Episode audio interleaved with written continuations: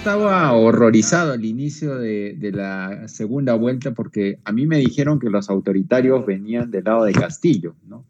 Este, a mí me contaron que los planes totalitaristas, que no los descarto, que los golpes de Estado venían de otro lado, pero en los últimos minutos, o sea, bueno, acabo de escuchar a al señor Cateriano diciendo que el señor Castillo está planeando pues un, acto eh, antidemocrático, ¿no? Eh, ayer algunos voceros del Fujimorismo en otros canales pues, estuvieron eh, diciendo en la misma línea, ¿no? Que, que, en, algunos casos incluso pues estaba justificada esta especie de, de levantamiento a veces, ¿no?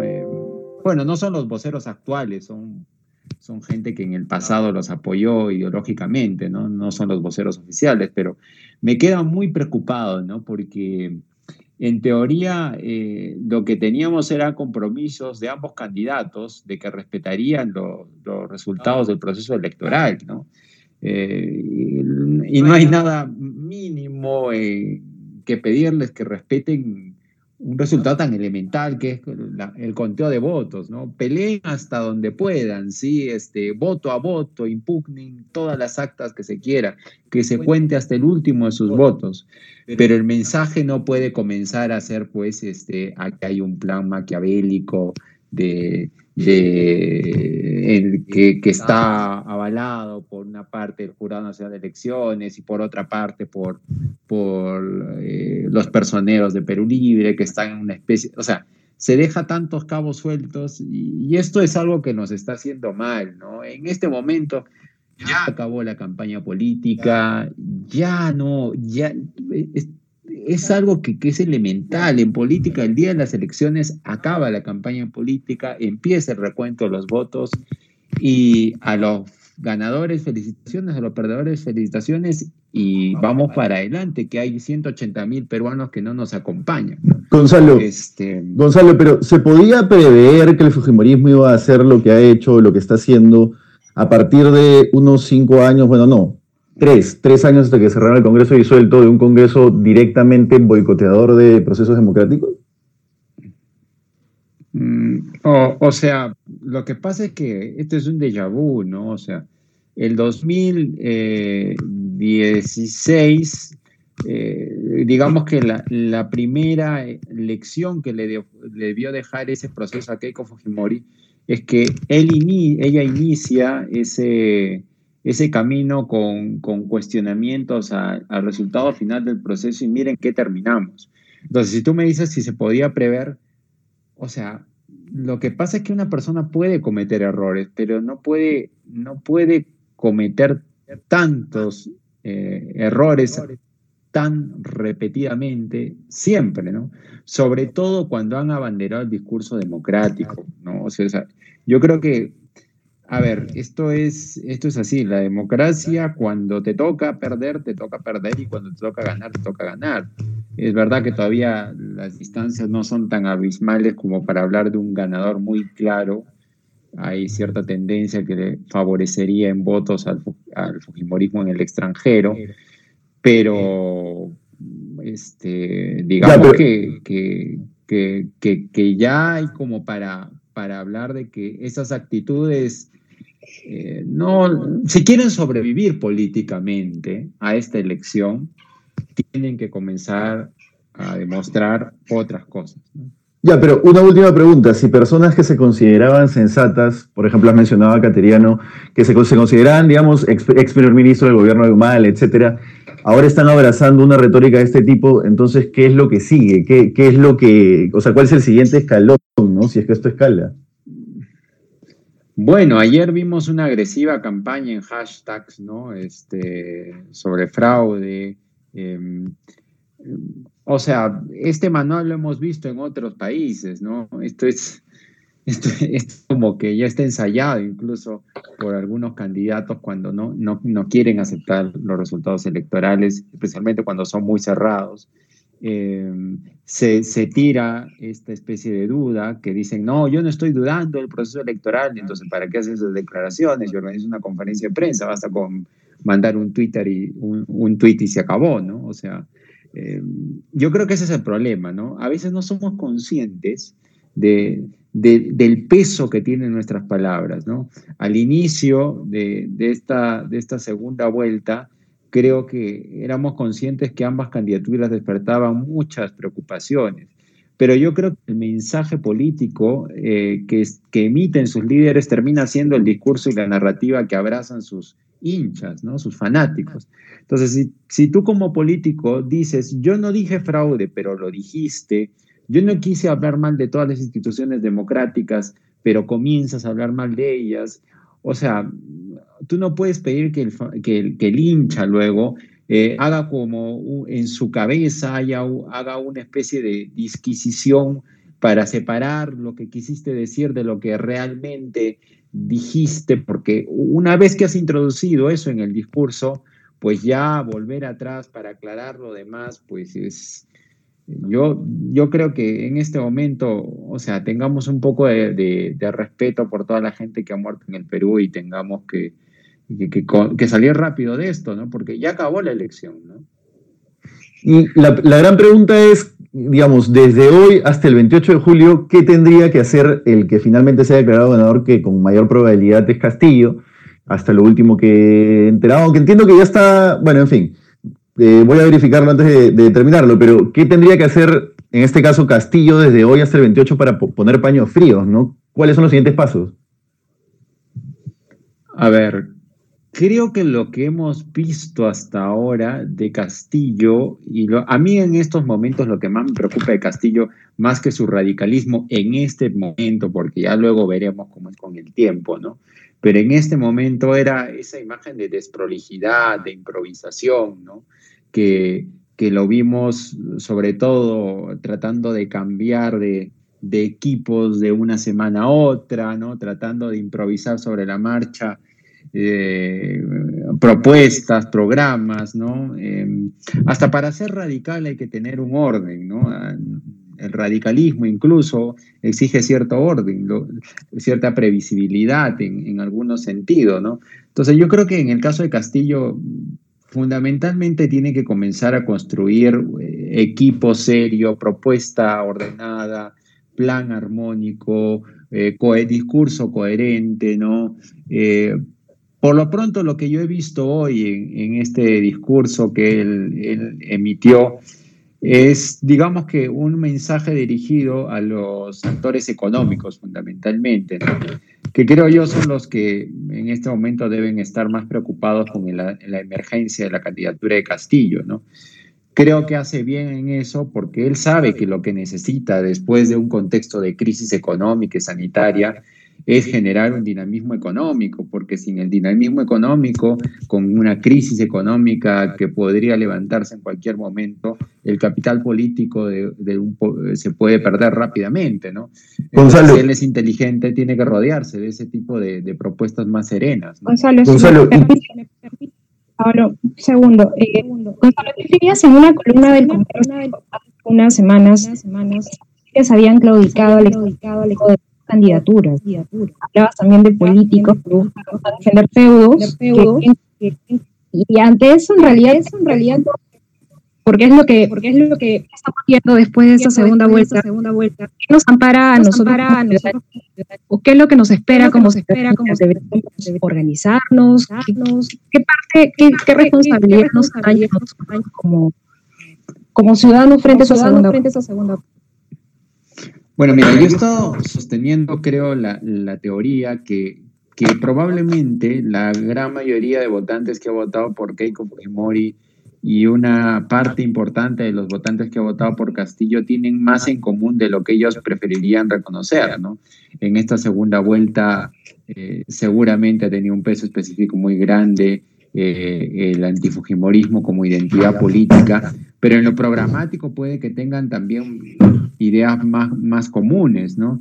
Entonces, lo que nos corresponde a nosotros como ciudadanos es eh, comenzar a, atender esos puentes, ¿no? Yo creo que es el momento de los sensatos, de aquellos que no se hayan fanatizado con ninguna de las dos candidaturas y en primer lugar comiencen a echarles puentes a, la política, ¿no? En el Perú, como no existe partidos políticos, quienes forman la opinión pública eh, son los quienes alimentan la opinión pública y quienes construyen el papel de intermediación entre la opinión pública y los ciudadanos son los medios de comunicación, los líderes de opinión pública. Creo que en primer lugar para, para todos ellos hay una gran responsabilidad, ¿no? Eh, los mensajes no deben ser, pues, oye, eh, hay sospechas de esto o tenemos indicios de estos.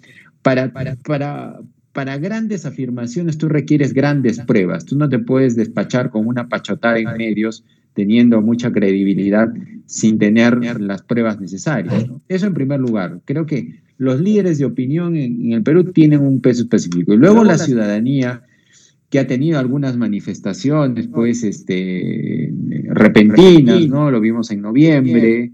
Eh, tal vez lo, que les, les, cabe aquí es el papel de... Yo, yo, decía que el concepto de ciudadanía vigilante se quedaba un poco corto, ¿no? Porque yo lo que podía esperar de cualquier gobierno, sea de Keiko o de, de, de Castillo, era una ciudadanía encaramada, ¿no? Una ciudadanía que, que se, se, sube encima de, de, las instituciones para, para tratar de, de, vigilarlas no solamente desde la distancia, sino desde, desde la presencia incluso física, ¿no? Eh, creo que eso es lo que nos cabe en este momento, ¿no? O sea, eh, y, y, yo creo que, que, que, nuestras instituciones democráticas no son tan sólidas como parecen, ¿no? Han resistido, tenemos 20 años más o menos de continuidad democrática, pero nada nos garantiza que eso no cambie, ¿no? Hemos tenido cuatro presidentes en cinco años. Eh, yo creo que la ciudadanía eh, en un primer momento debería esperar que el, que el gobierno tenga cierto tipo de estabilidad eh, y ya luego veremos, ¿no? Pero ¿cómo se canaliza todo eso? La verdad, dada la precariedad de la organización social peruana, pues es muy difícil, ¿no? Ver cuáles son los mecanismos que se activan. Como no hay partidos políticos, tú no sabes a, qué timba va a jugar el Congreso que viene, ¿no? O sea, qué intereses perseguirán. Ayer Acuña dijo que iban a apoyar al gobierno que sea elegido, ¿no? Digamos que ahí ya comienza a haber algo de, de sensatez. Esperemos que esa sensatez no sea solamente un cálculo político, ¿no? Pero en todo caso, la ciudadanía le, cabe el papel de, estar allí, ¿no? Yo no sé si soy eh, más escéptico de, lo que era en noviembre, ¿no? En noviembre creo que eh, muchos pensamos que algo comenzaba y luego eso se marchitó rápidamente. Ojalá que este, esta especie de campaña, pues, o sea, no nos deje más, más desunidos, ¿no? Y, en ese análisis entra o cabe la reconciliación, la que en algún momento también lo mencionaba. Sí, claro que cabe la reconciliación. Sí, claro, pero para la reconciliación primero tienes que reconocer que has hecho algo mal. Tú no puedes decir perdóname si te he hecho daño, ¿no? O sea, perdóname si te he ofendido. Si algo de lo que te he dicho te ha ofendido, perdón. No, el perdón es perdón. Yo creo que hice mal esto, esto, esto y, y vamos adelante, ¿no? O sea, aquí impunemente se ha dicho corruptos, este, terroristas, comunistas, este, con, una facilidad pasmosa que expertos en comunismo, en terrorismo y, en, corrupción no lo dirían, ¿no? Pero, pero creo que eso pasa por decir la verdad en primer lugar. Y no creo que convenga pasar la página tan rápido en aquellos que han, lo, de lo único que se han encargado es de, de, sembrar, eh, de ser medios propagandísticos, ¿no? Si hay algo que tiene que sanar al Perú y tiene que mostrar, y ahí es donde la ciudadanía sí creo que va a tener un papel muy importante, es en, en encargarse pues de, de, de, exigir a aquellos medios que se convirtieron en tribunas propagandísticas de una candidatura, exigirles con su sintonía y con, su, y con sus audiencias, pues que, que puedan por lo menos tener el recato de, de, pedir perdón. Ahora, lo que hemos visto hoy día, con lo que ustedes comenzaban el programa, ¿no? Eh, eh, de nuevo, a mí me dijeron que, que, era la izquierda la que representaba el peligro para la democracia y seguramente el peligro para los periodistas y todo, pero, pero digamos, que la, izquierda no tiene responsabilidad política del despido de dos periodistas de América hoy y de la renuncia solidaria de muchos de sus colegas del que probablemente sea el mejor equipo de investigadores que tiene el Perú, que era Cuarto Poder, ¿no? que estaban en la congeladora desde hace bastantes días. ¿no? Eh, entonces eso me parece pues ruidoso, ¿no? que, que a pesar de estos resultados electorales, tú despidas periodistas, ya me parece pues eh, que estamos empezando mal. ¿no?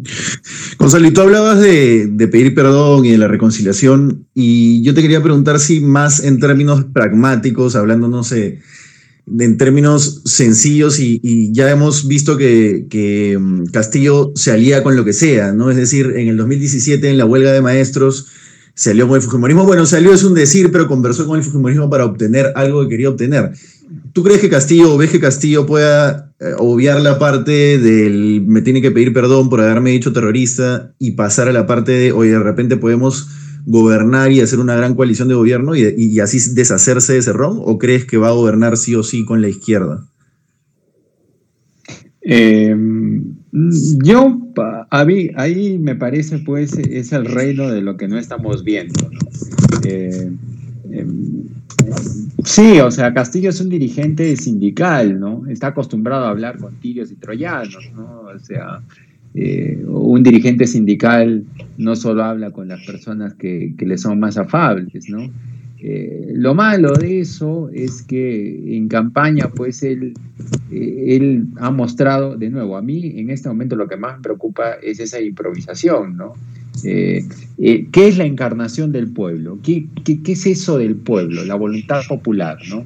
A la cual él tanto ha hablado, ¿no? Es un plebiscito cotidiano de exigir todo el tiempo a las organizaciones, a las organizaciones vivas, como él dice, ¿no? Todo el tiempo eh, un plebiscito cotidiano para tomar decisiones. no tenemos el tamaño de Suiza para hacer eso, ¿no? Las complejidades de hacer un gobierno así en el Perú serían pues eh, casi insostenibles, ¿no? Entonces, yo lo que creo que en este momento el diálogo tiene que existir, pero Castillo tiene que darle forma a ese diálogo. Eh, ¿Con quiénes se va a dialogar, no? Eh, yo, por, mira, por aquí en Arequipa se decía que Cáceres G era un candidato antisistema, que iba a buscar retroceder todo, y al final terminó siendo un candidato medio timorato, ¿no? Este, eh, bastante incompetente, ¿no? Que, lo que más preocupa de él no es tanto su radicalismo, sino su inoperancia, ¿no? Entonces, claro, en campaña nos vendieron que él iba a convertir en Arequipa en una especie de, embajada de Cuba o de Bolivia, y, ahora lo que tenemos es, no es eso, sino es un gobierno regional inoperante. Entonces, eh, eso es lo que la experiencia nos dice, ¿no? A veces ese tipo de, gobiernos que llegan con tanto miedo, en lugar de, eso, terminan conduciendo un gobierno pues mediocre. Este, entonces, a mí me preocupa eso, que dialogue con quien tenga que dialogar, ¿no? Castillo, o aprender eso, ¿no? ¿Y tú ves a Castillo como un personaje ideológicamente situado en la izquierda? Es decir, él realmente es una persona de izquierda o simplemente tiene unas reivindicaciones que se pueden eh, asociar con la izquierda, pero que él no necesariamente tiene ese concepto ideológico como podría tenerlo Cerrón. O sea, yo creo que él no es un marxista-leninista, confeso, ¿no?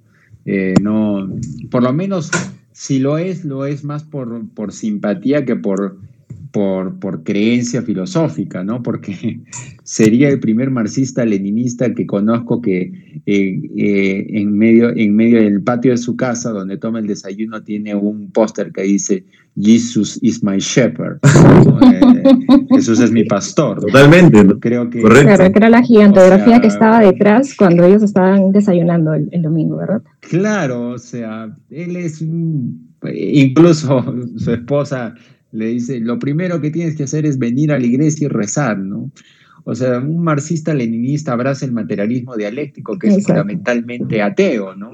Entonces, como siempre, o sea, la política peruana, y esto no debería sorprender a nadie, eh, son combis electorales que se alquilan a ambulantes electorales que van por ahí, ¿no? Saltando de, de tronco en tronco, ¿no? Este, seguramente abraza alguna de las causas de la izquierda peruana, eh, pero creo que él mm, me parece que es una persona que tiene más un discurso que ideológico, más de representación. y precisamente para cerrar mi línea de preguntas, a eso voy, ¿no? Es decir, si él no es un izquierdista, digamos, convencido ideológicamente, como sí podría ser Cerrón, y además ha demostrado ser pragmático, ¿no ves que pueda sorprender? Al gobierno de PPK le faltaba mucho manejo político. Él podría tener manejo político con una oposición férrea fujimorista como ha demostrado que va a ser. Bueno, yo creo que Castillo ha, mostrado serias limitaciones en el manejo político, ¿no? O sea, yo no sé cuánto de, por ejemplo, de independencia tuvo para presentar a su equipo en el debate técnico, donde claramente fue, fue un buen político, no mandaba a Pari a debatir en economía, ¿no? Tú bastaba que le hicieras un media training. Señor, a ver, yo soy el líder político. Señor Pari, comience a decir cuáles son las propuestas que va. Claro, quizás los aportes de Pari podrían haber estado en otro lado, en el tema anticorrupción, probablemente, ¿no? Pero el tema económico no era E, evidentemente no era el fuerte, menos frente a Carranza. Entonces, un buen político lo que tiene que hacer es, también es capaz de distinguir los grados de, de, sus decisiones, ¿no? La prudencia política es la, es, la, es la virtud por excelencia del político. Entonces, si tu prudencia política te hace escoger a Pari en vez de Pedro Franque, este, yo no, de verdad, ahí yo considero pues que eso Pero ahí, ahí, tendríamos, ahí, tendríamos, que ver si realmente Franque no, no aceptó ir o, hubo algún condicionamiento por parte de...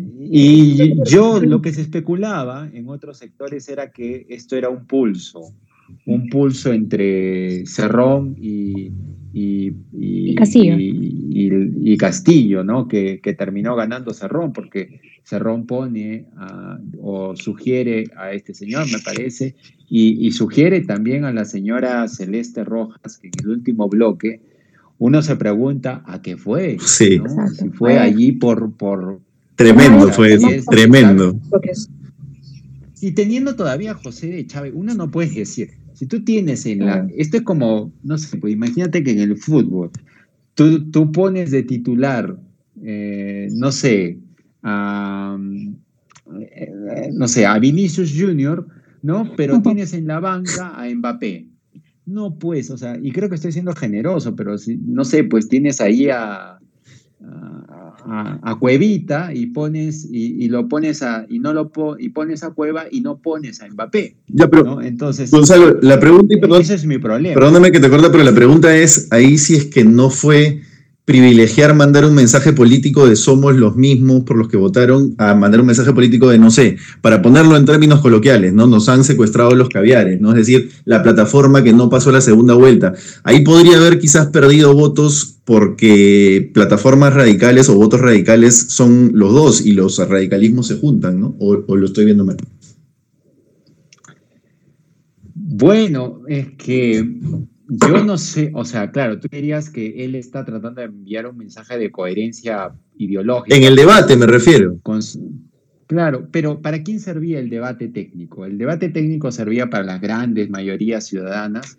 El debate técnico lo veíamos nosotros, los interesados. Esperábamos respuestas también, ¿no? claro, ¿no? Que alguien nos convenza, este, Exacto, ¿no? no Yo creo que no lo ve, o sea, si, si estamos en esos términos pragmáticos, las grandes mayorías ciudadanas no creo que hayan visto el debate, los, creo que fue visto por una gran masa de gente, pero a ese detalle creo que con, ese, con esa, si quieres verlo, minuciosidad, creo que el mensaje debió ser otro. Y si tú luego, después de días, apareces con Frank en, tus principales postales, pues queda claro que lo que querías era Franke y no querías a Pari.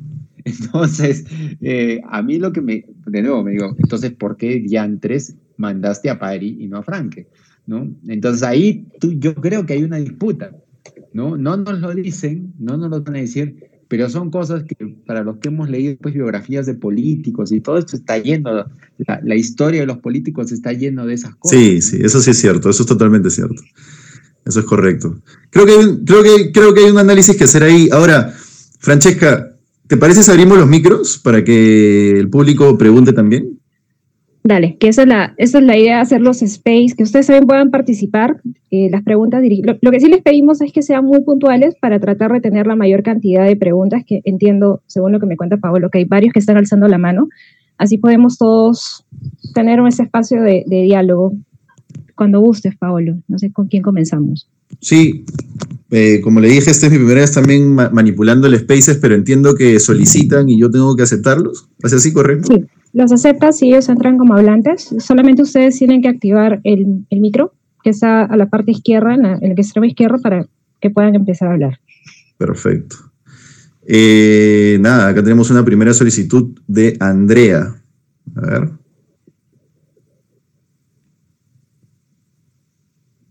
Mira que se conecta Andrea, entonces recordarles, estamos con Gonzalo Banda, Gonzalo nos está haciendo un análisis de todos estos puntos de vista muy interesantes que él siempre plantea y pues estamos hablando de lo que estamos viviendo en estos días, ¿no? Como los votos se van contando poco a poco y las expectativas que genera obviamente entre nosotros. Andrea, ¿estás Andrea, bien como hablante? Ya, ya estás como hablante. Abre tu micro. Todos, todos somos nuevos aquí en el Spaces, Andrea, no te preocupes. ya, perdón, aquí estoy al fin. Hola Andrea, ¿cómo Buenas estás? noches. Bien, gracias. Eh, bueno, yo he sido alumna de, de, Gonzalo Banda en la universidad todavía. Me enseñó introducción a la filosofía, ciencia política y un montón de cosas más, así que siempre lo sigo. Eh, y yo, o sea, mi principal duda eh, está relacionada a las declaraciones que ha dado hace un ratito eh, Pedro Castillo, en donde indica que va a, respetar la Constitución y digamos que ha hecho un llamado para, para tranquilizar sobre todo al, a, los inversionistas, ¿no? En general, por todo el tema económico que está pasando, que él dice, bueno, dicen que el dólar va a subir mañana un poco más y que va a subir el pollo, va a subir el arroz, etc., etc., entonces, justo yo quería preguntar en torno a eso, ¿no? O sea, yo no sé si, si, la, si lo que quiere transmitir, el mensaje que él quiere transmitir, es justamente relacionado a decir, bueno, no voy a tomar medidas tan radicales, entonces es como ceder un poco, ¿no? Yo quiero entender esa posición que él tiene porque en todo caso yo creería que no, no, no, no es que se, no, no, es que no quiero decir que se contradice totalmente, pero sí creería que está dispuesto a ceder, ¿no? Uh -huh. Entiendo, gracias Andrea. Gonzalo. Gracias a ustedes. A ti. Hola Andrea, un, un abrazo primer lugar. Eh, eh, sí, creo que yo no diría ceder, pero, o sea, alguien pues con, con, con alguna capacidad política le debe haber dicho un gobierno que, donde el tipo de cambio se dispara y donde la bolsa de valores se desploma, no es buena noticia para ti ni para ningún candidato revolucionario, por más radical que sea. Claro. ¿no? Este, o sea, al que haya leído a Marx sabe que mínimamente las condiciones de, una revolución no se dan pues en un país hecho añicos, ¿no? Eh, entonces, creo que, creo que vamos a verlo por el lado más sensato, creo, antes de que verlo por el lado más estratégico, ¿sí? Porque algún mal pensado podría decir, no, pero es que en el fondo está preparando pues el panorama para el asalto final, ¿no? Eh, yo diría que tal vez apostando porque eh, me, ponerle paños fríos a esta situación, eh, espero que esté recibiendo consejos de personas más sensatas que no le estén diciendo que lo, que lo primero que tiene que hacer es pues este, colgar un letrero de innegociable a todas sus propuestas, porque bueno, en primer lugar, si, si sigue las rutas de los demás países que han tenido algún tipo de propuestas populistas de izquierda, eh, eh, se dará cuenta que en primer lugar lo primero que se hace no es de frente poner como innegociable algunos cambios, ¿no? Entonces, creo que por ahí va el mensaje, tal vez, sí, él, él es el primer interesado en que, eh, creo yo, no, no, el país no comience pues a entrar en una espiral de, crisis en crisis. Era algo que, eh, solamente para complementar lo que dijo Andrea, era algo que se le pedía, o se les ha pedido a ambos candidatos durante la segunda vuelta, ¿no? Que vayan morigerando, que se vean un poco viniendo más al centro, tratando de captar justamente a estos electores que no votaron por ellos en primera vuelta, creo que tienen 30% entre ellos dos, y no lo habían hecho con claridad, ¿no? Es como que se hubieran enfocado en reforzar la idea de sus propios electores. Quizá eso lo que tú comentas, Gonzalo, es, es algo que se le demandaba a Castillo hace, muchos, hace muchas semanas. Sí, pues, ¿no? Pero el discurso de la plaza pública es distinto del discurso de Palacio, ¿no? Y eso es algo que, que, bueno, hemos repetido hasta la sociedad que, Castillo ha tenido ese tipo de, contradicciones, ¿no? En la plaza, pues, enarbolaba discurso contra la Defensoría del Pueblo y el Tribunal Constitucional, y luego le ponían el micrófono y le decía, señor, ¿yo en qué momento he dicho eso, no? Este, Ahí es cuando, cuando uno es que eso es a, mí lo que me preocupa de, Castillo en este momento, repito, en primer lugar no es todavía, todavía el radicalismo, sino es eh, la contradicción, la improvisación. Inconsistencia. Entre más, claro, entre más mensajes de tranquilidad este, cuelgues, pues este, creo que va a ser mejor. Aunque tampoco es bueno tanto, ¿sabes por qué? Porque si tú dices calma, calma, calma, estás como que luego llamando a la profecía autocumplida, ¿no? De, ¿por qué llamas tanto a la calma? Claro, que debemos de temer algo de repente, como, como Keiko Fujimori ¿no? garantizando que va a respetar la democracia no sé cuántas veces y, saliendo pues a los días solamente a decir, aludir fraude, ¿no? Eso suena absolutamente contradictorio. ¿Qué castillo prevalecerá? ¿El castillo que primero dice me voy a tumbar el TC, la defensoría, etcétera, o el que luego sale y dice no he dicho eso? Es decir, ¿qué castillo gobernará? puede ser como, como dos preguntas, ¿no? ¿Qué castillo en el sentido de qué, qué parte de castillo va a gobernar y qué lugar y en qué lugar va a gobernar, ¿no?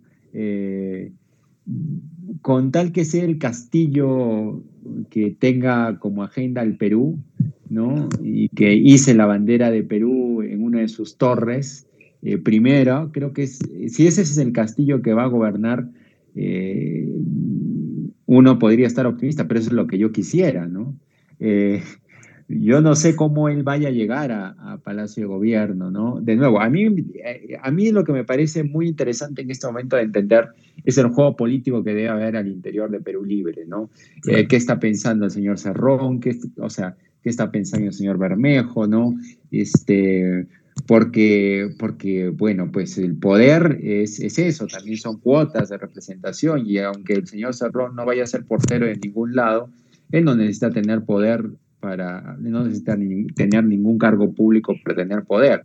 Entonces, en ese sentido, pues eso es lo que, lo que preocupa de Castillo es su entorno y su entorno es pues este, preocupante, ¿no? Entonces, si yo creo que Castillo va a gobernar, que, que sea el Castillo que no se traicione a sí mismo, porque si hay algo que le tiene miedo a la izquierda es a cometer el pecado original de Ollantumala. Ollantumala dijo que iba a introducir, claro, como... El de la gran transformación a la hoja de ruta. Claro, pero no es una gran transformación solo económica, o sea, la gente cree que cuando dices gran transformación a, las élites empresariales se les ponen los pelos de punta, cuando lo que en el fondo, lo, que alude la gran transformación, lo que alude estos programas es, es a un profundo cambio de representación y de, y de representación de instituciones políticas en todo, en todo el país, ¿no? Que el Estado se ponga al servicio del ciudadano que el ciudadano deje de estar persiguiendo balones de oxígeno, camas O sea, si hay alguna gran transformación que hacer en el Perú, es esa, ¿no? Entonces, yo creo que eso es lo que tiene que hacer eh, Castillo. O sea, no puede traicionarse a sí mismo porque eh, estaría, pues, o sea, sea si lo único, lo único que le hace falta al Perú es que un gobernante que ha dicho que va a gobernar para los intereses de las grandes mayorías termine gobernando para intereses corporativos, ¿no? O sea, eso sería pues este, nefasto, ¿no?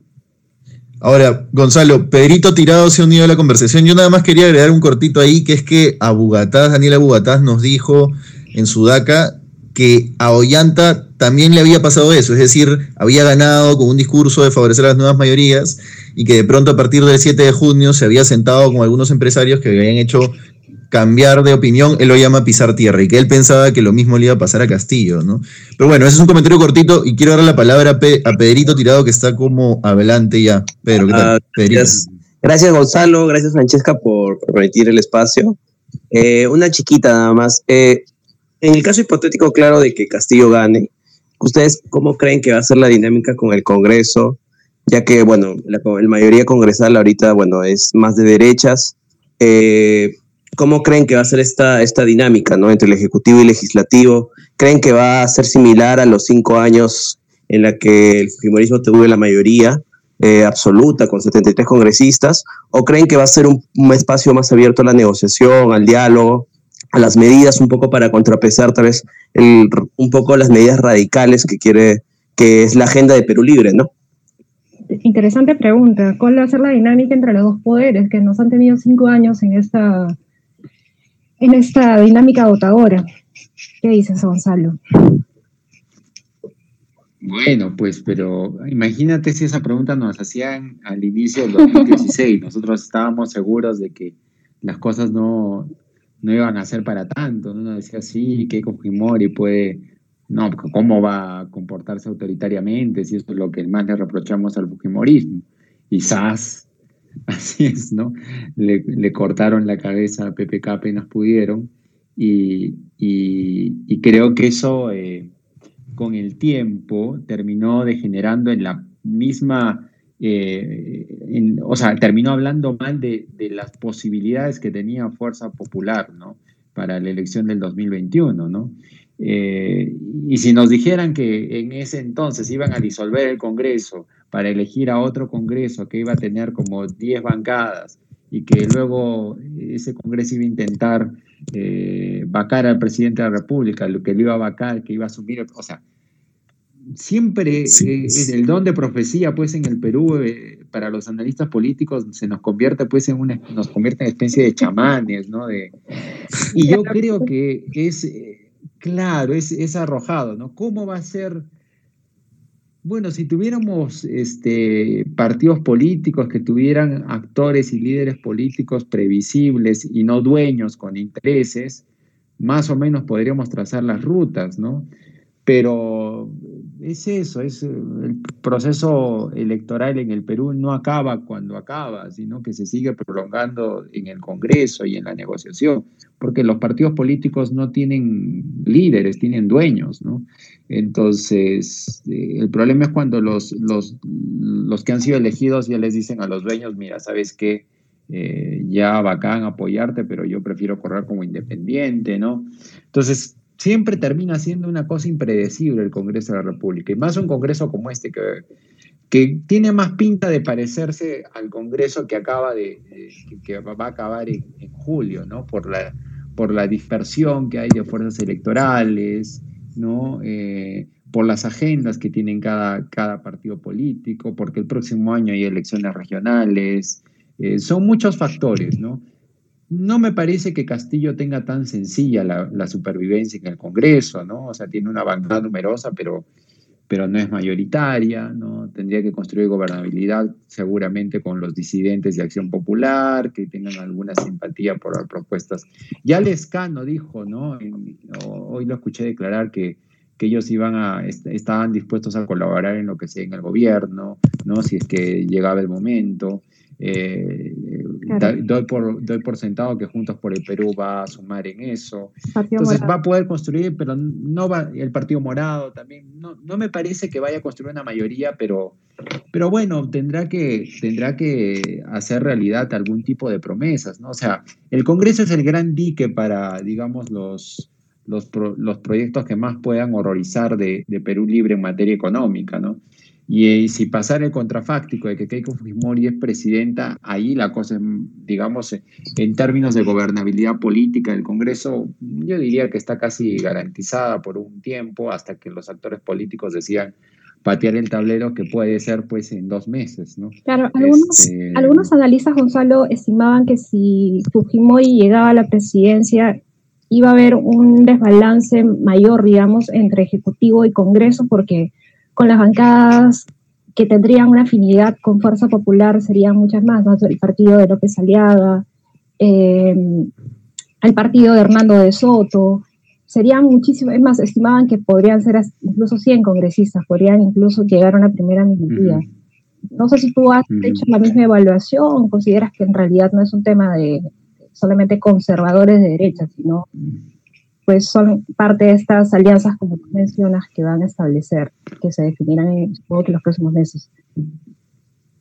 Claro, ahí hay, hay, que preguntarse, ¿no? O sea, un partido que se armó tan rápido como Renovación Popular o, Avanza País, que terminaron teniendo muchos, muchos candidatos que uno no sabe. O sea, las denuncias estaban que había gente que, no sabía que estaba postulando al Congreso, pero estaba postulando al Congreso. Claro, de renovación. Tú te puedes pensar, claro, tú te puedes pensar que, qué tipo de, agenda política puede tener en el largo plazo ese tipo de, de partidos políticos, ¿no?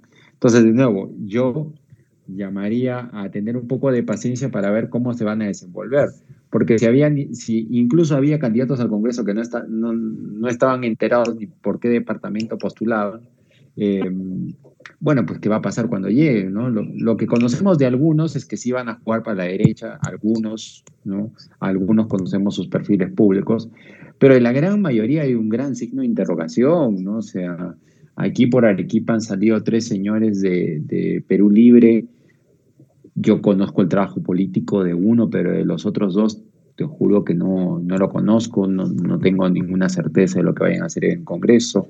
El candidato elegido por Arequipa de Acción Popular eh, fue alcalde por otro partido político de una municipalidad distrital aquí en Arequipa y tenía denuncias penales. Eh, o sea, claro, uno se pone a pensar y dice, no, debería de comportarse de esta manera. Sí, si todos fueran de, a ver, si ideológicamente todos fueran unos confesos de la derecha conservadora o liberal, pues podríamos esperar alguna, algún comportamiento sistemáticamente uniforme, pero eso no va a suceder en el Perú porque no existe tal cosa como, como partidos con creyentes ideológicamente convencidos.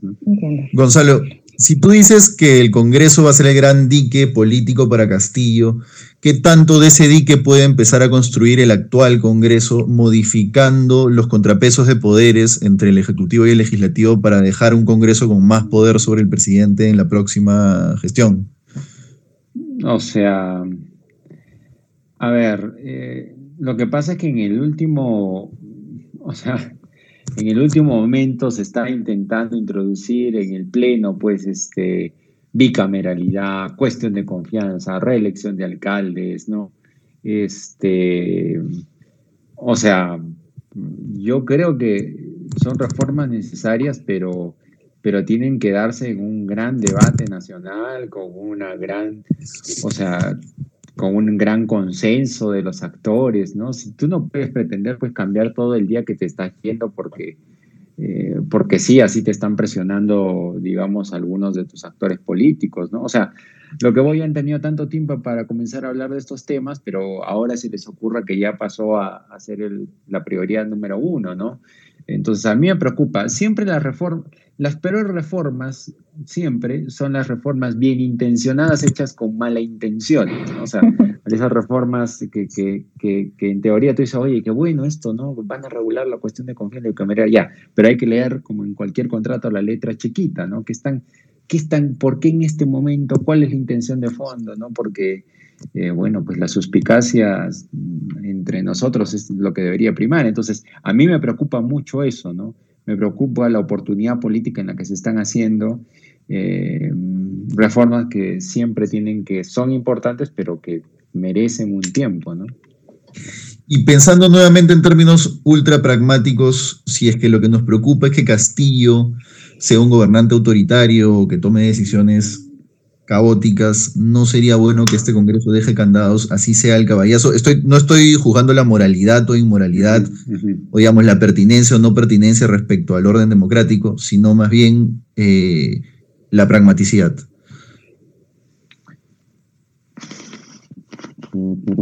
Pero ¿quiénes la están haciendo? Pues, ¿no? O sea, uno, uno siempre en estas reformas tiene que ver de dónde provienen, ¿no? O sea, eh, había una, una analista política que dijo, ¿no? No hay lonche gratis, decía, ¿no? Este, ¿dónde, ¿Por cuáles son los intereses que están moviendo esto? Si son intereses de auténtica reforma política, bueno, está bien que nos los expliquen, ¿no? Pero faltan dos meses para, para, para que terminen su periodo, o sea, o sea, de nuevo, yo creo que estos temas se deben de discutir, sí, pero, pero, hombre, este, ahora parece como que vamos a ponerle candados a todo lo que Castillo puede hacer. Em, me parece que es algo que podría ponerse en la agenda política, pero que lo expliquen con la claridad que merece ser explicado, ¿no? Claro. Ahora, ojo, quiero decirle a los oyentes que, bueno, Gonzalo se queda unos ocho minutos más de lo que hemos, lo que hemos conversado, una horita. Entonces, que si es que alguien quiere hacer una pregunta, se anima a hacer una pregunta, este es el momento. Este, Gonzalo, mira, es que alguien se una, una, chiquita nomás. Eh, te lo pregunto como analista político, pero por sobre todo como arequipeño. ¿Cómo queda Vargas Llosa en ese escenario? ¿Cuál es el punto de vista desde, desde allá? ¿Cómo queda él como garante dentro de y, la actitud que ha tomado frente a, esa segunda vuelta?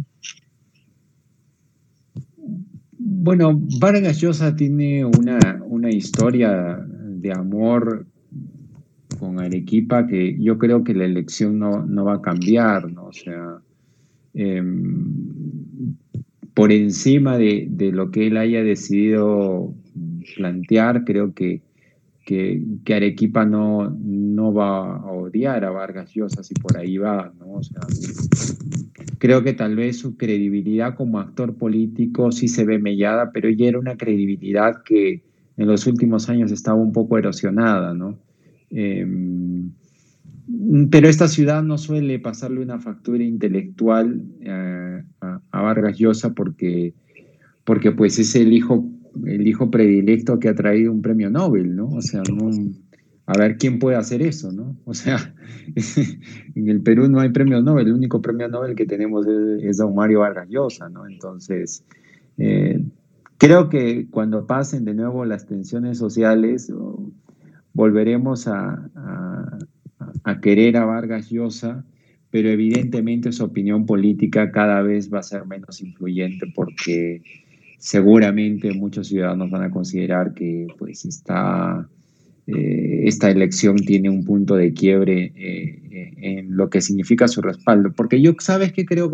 Eh, a ver, el, el, asunto con Vargas Llosa es que el apoyo de Vargas Llosa a Humala fue estratégicamente y fue en timing. fue en el momento que Humala lo necesitaba, ¿no? Cuando no podía pasar a Keiko, cuando no podía pasar a Keiko y de pronto viene el respaldo este semana un como que la pensó no tuvo un periodo en que lo pudo evaluar. No fue exacto no y allí pues o sea tuvo ese efecto y ese impacto mediático ese impacto de ahora Vargas Llosa es quien lo, lo avala y creo que eso fue algo que, le sirvió muchísimo Mala en esta elección el, el apoyo de Vargas Llosa vino en la primera semana de la campaña en la segunda vuelta. Y, yo creo eh, que, desperdició el efecto y fue diluyéndose a lo largo de la campaña, ¿no? Entonces, el golpe simbólico no, realmente no, este, no, no hay pues manera de, entender que se haya hecho de esa manera, ¿no?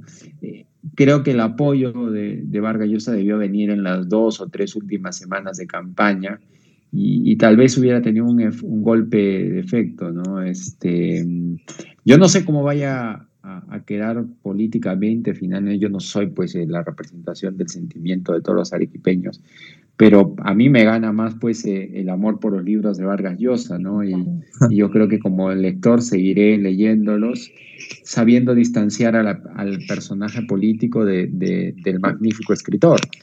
Aunque se puso a escribir, digamos, después, después de no sé, digamos, por ejemplo, Cinco Esquinas ya no es un libro como Conversación en la Catedral, ¿no? Digamos, su, ser de escritor tampoco es el mismo. Es que tú eres bien malévolo. De repente sale una selección. Tú quieres que escriba Conversación en la Catedral y una guerra del fin del mundo cada año. Eso pues es una tarea titánica, ¿no? Ok, ok. Como, en el fútbol, pues los años más productivos son determinados años de la creatividad de un escritor, ¿no? Correcto.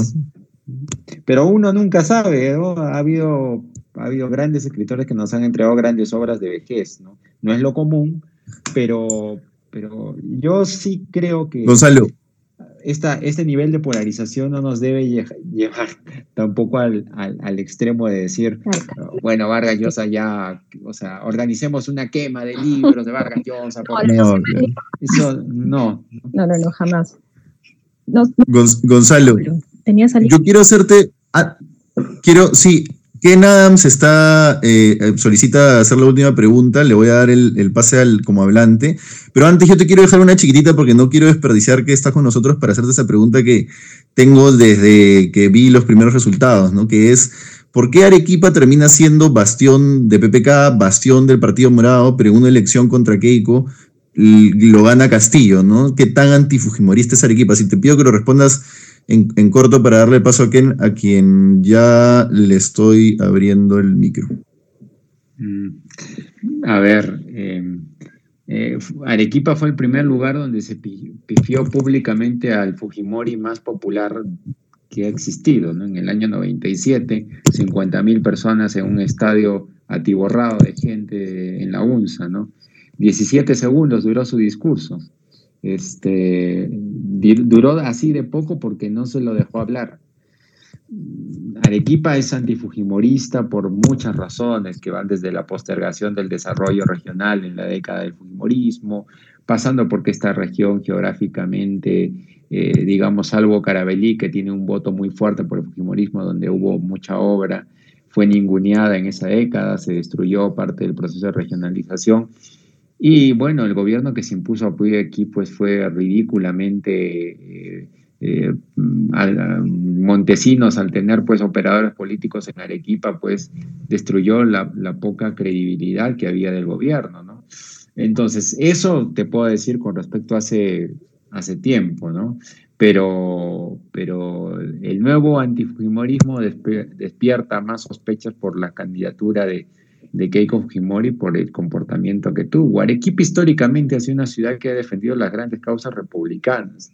Entonces es una ciudad que, donde los candidatos que suelen ser un poco autoritarios no tienen suerte, ¿no? Y esto que en Arequipa en los últimos meses se desplegó una campaña voraz en favor de Keiko Fujimori, que, bueno, tuvo... Bueno, sin contar a que sí no puede entrar a Arequipa también, ¿no? Eso, no sé si es un condicionante al, voto que, que, le han dado al Fujimori. Claro, no, es...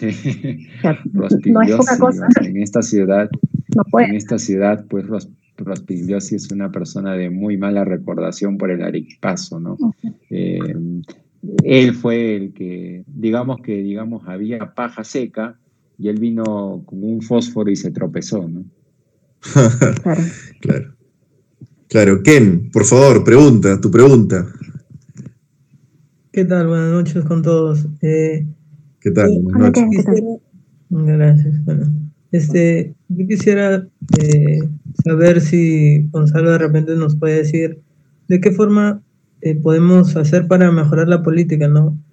Yo pertenezco a un voluntariado este, eh, jóvenes que tratamos de, mostrar eh, los conceptos políticos, ¿no? Tratar de democratizar, por así decirlo, la política, pero no sé si él nos podría decir de qué forma podemos apoyar. seguro que es un, tema amplio, pero en las formas más básicas al menos, para mejorar la política de nuestro país, ¿no? Para que sean un poco mejor los políticos y todo ese tema tan importante, ¿no? ¿Qué? Me preocupa porque la pregunta me la haces con un tono casi de, resignación, que no sé si mandarte un abrazo. ahora, puede ser la hora. pero igual te mando un abrazo. Mira que siento las ganas de mandarte un abrazo. Bueno, son tiempos de este, resignación, ¿no? Si hay tiempos para resignarse, serán No, sobre todo que Ken que dice que, que, ha estado trabajando en el voluntariado político, ¿no? Yo entiendo mucho que cuando uno ve este tipo de escenarios, pues dice, eh, ¿para qué me mato trabajando tanto si a veces la, política termina siendo esto, ¿no? Eh, pero precisamente es en ese momento donde Ken y todos los que trabajan en activismo político, ese es el momento precisamente donde hay que hacer más política, ¿no? Este, el momento en el que más desanimada está la sociedad de hacer política, es el momento de hacer más política porque es el momento para tratar de, de, de pensar e imaginar la nación peruana y darle soluciones que empaten con la ciudadanía. Yo creo que muchos de los proyectos políticos que han surgido en el Perú en los últimos años no han logrado empatar con las grandes necesidades populares. Tienen muchos discursos que seguramente quedan muy bien en nuestras conversaciones en Starbucks o en, algún este, café, ¿no? Donde seguramente nos sentimos profundamente revolucionarios pensando en, algunas cosas, ¿no? Eh, pero, pero yo creo que una cosa es esa, y creo que la gran política, lo que nos ha confirmado esta elección, sigue siendo los grandes temas del Perú, ¿no?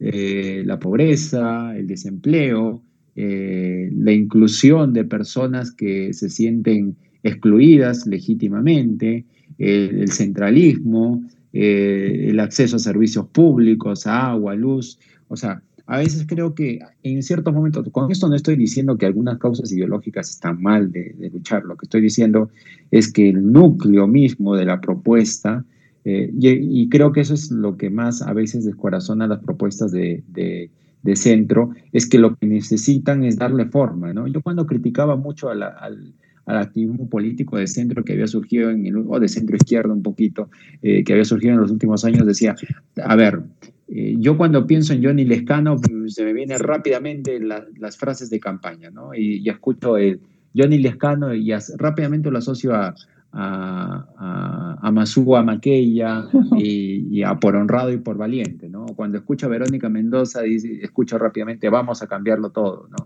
Em, cuando escucho a Pedro Castillo, digo, no, más pobres en un país de ricos, ¿no?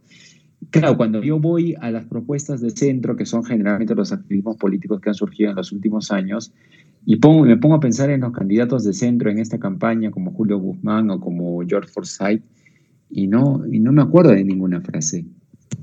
Em, no, entonces, ahí me, me parece que, que, hay una falta de... Se construyen propuestas políticas pensando en los auditorios tecnocráticos, pero no pensando en las grandes mayorías ciudadanas. Si uno quiere hacer política, y ese sería mi, mi consejo, es que lo que se debe apostar es por, por las grandes, las grandes ideas políticas no van a cambiar eh, en el mundo, ¿no?